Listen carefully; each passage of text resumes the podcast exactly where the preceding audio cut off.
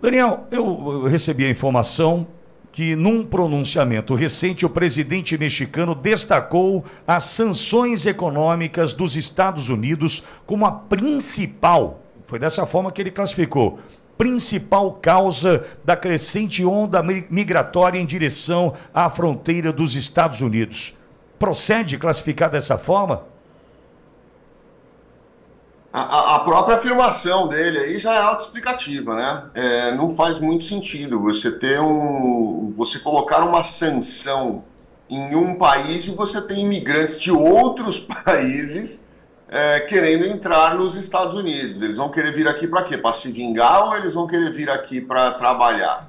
Né? Então o que a gente vê ali, na verdade, são é, imigrantes de países geralmente de, de, de, tendência mais esquerda querendo vir para o, o capitalista malvadão. Essa é a realidade que está acontecendo ali. Mas e, outra, né, Daniel? Ele vem e diz assim: olha, isso está acontecendo, as sanções ah, impactando países como Cuba e Venezuela. Então ele já coloca né, o México também ah, no meio disso tudo. Ah, está tra tratando de ditaduras como Cuba e Venezuela e dizendo que a culpa é dos Estados Unidos. Esse, esse nós contra eles chega a esse ponto, então, Daniel? É, não deveria ser, né? Porque o, o, o, México faz parte do Tratado dos Estados Unidos, México e Canadá, então não, não, não deveria ser. Mas infelizmente é, e a gente sabe que infelizmente também aquela região ali é controlada por cartéis. Então, o que, que acontece? O presidente do México coloca uma, uma condicional, na verdade, ele coloca duas condicionais é, para que ele tente barrar as pessoas na fronteira sul deles. Né? Então, o grande problema é pessoas chegando. São, o número de, de pessoas que migram por Cuba é, é muito pequeno, muito pequeno. É só você imaginar. É muito mais fácil uma pessoa sair de Cuba e ir para Miami, ir para Flórida, do que ir para o México. Está mais perto para eles irem para a Flórida do que irem para o México. Porque se eles querem entrar ilegal, eles vão entrar via barquinho, a vela, que eles costumam fazer ali na costa. Então não tem nada de Cuba ali não. Tem, tem Haiti, tem muita Colômbia, tem muita Venezuela, tem muito tem pessoal ali, principalmente de Equador. Então a gente vê muita, muita gente daquela região. Mas nessa história de Cuba é, é lenda. E outra, nós temos muitas pessoas que chegam ali de avião, que como nós conversamos até na, na nossa última conversa aqui com vocês, 30% das pessoas que estão ali são China e Índia.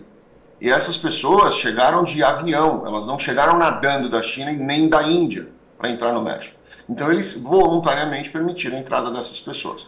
Aí o presidente do México pede 20 bilhões de dólares, ponto 1, um, 20 bilhões de dólares para minimizar a situação e ponto 2, ele pede 10 milhões de green cards para pessoas de origem latino-americana. Ou seja, se a estimativa nos Estados Unidos é de 11 milhões de ilegais, é mais esse número, tá? Mas o que eles publicam é isso. Ele quer regularizar todos os ilegais que estão dentro dos Estados Unidos, latinos ou não, para que possa, aí sim, ele tentar minimizar o, o impacto que ele está causando ali. Na minha opinião, ele é tão é, traficante quanto. E tráfico humano, né? Não estou falando tráfico de droga. tráfico de droga também entra muito por ali.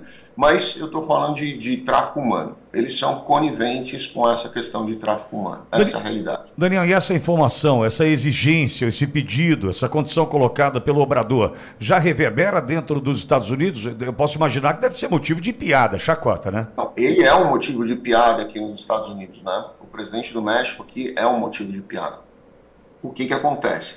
Ele, ele acaba criando uma situação de indisposição para os mexicanos. É igual o Lula agora, fazendo aquele apoio à, à representação da África do Sul. Só foi o Lula, Colômbia e África do Sul.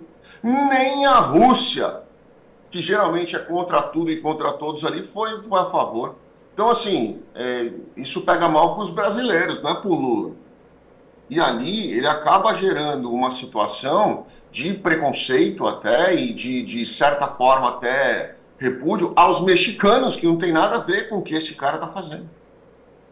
Agora, Daniel, misturando um pouco o assunto, nós temos hoje a situação do Equador, né? A explosão da violência no Equador, ah, em função da, da ação né, do governo que está indo para cima também dos cartéis, das organizações, facções criminosas. Ah, e aí a gente já olha para o Brasil, né, em função do que acontece por aqui, e olha em especial para o México, em função dessa essa colcha de retalhos composta por várias facções, cartéis, enfim. Ah, isso pode estourar também no México e trazer consequências para quem vive, em especial nessa fronteira ah, com os mexicanos? Então, olha, assim, eu acho que pode, isso já traz, na verdade, né? Ali já existe, ali já é uma área de extrema violência, principalmente se você pegar aqui a divisa do Texas com o México, do, se você pegar cidades americanas aqui do sul do Texas que fazem divisa com o México, são cidades extremamente violentas e onde você vê ali um, um controle de narcotráfico muito grande. Tá? Então ali é, é, já é conhecido por isso.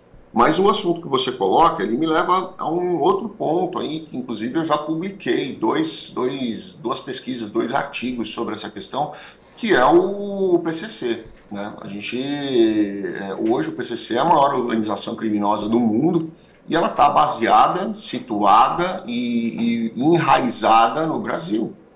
Imagina como vai ser para depois tentar fazer algum tipo de controle. Eu não estou nem falando do controle de acabar com a criminalidade, estou falando de algum controle que eles se coloquem contra.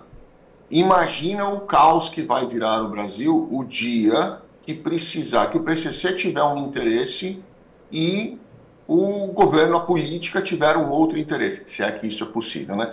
Mas imagina o dia que isso acontecer. Se nós estamos vendo esse caos hoje acontecendo lá, e imagina no dia que acontecer algo semelhante no Brasil.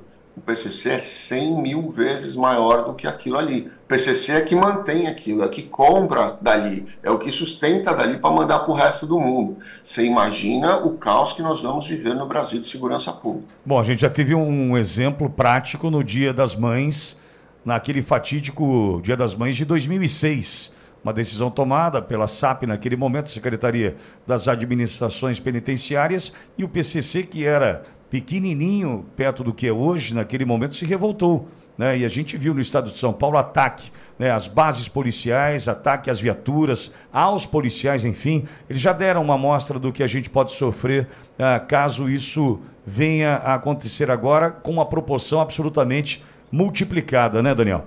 Volta, volta. Eu era estagiário do Ministério Público, eu era concursado do Ministério Público no quinto ano de Direito, estava dentro do fórum da Barra Funda, quando teve o carro-bomba lá.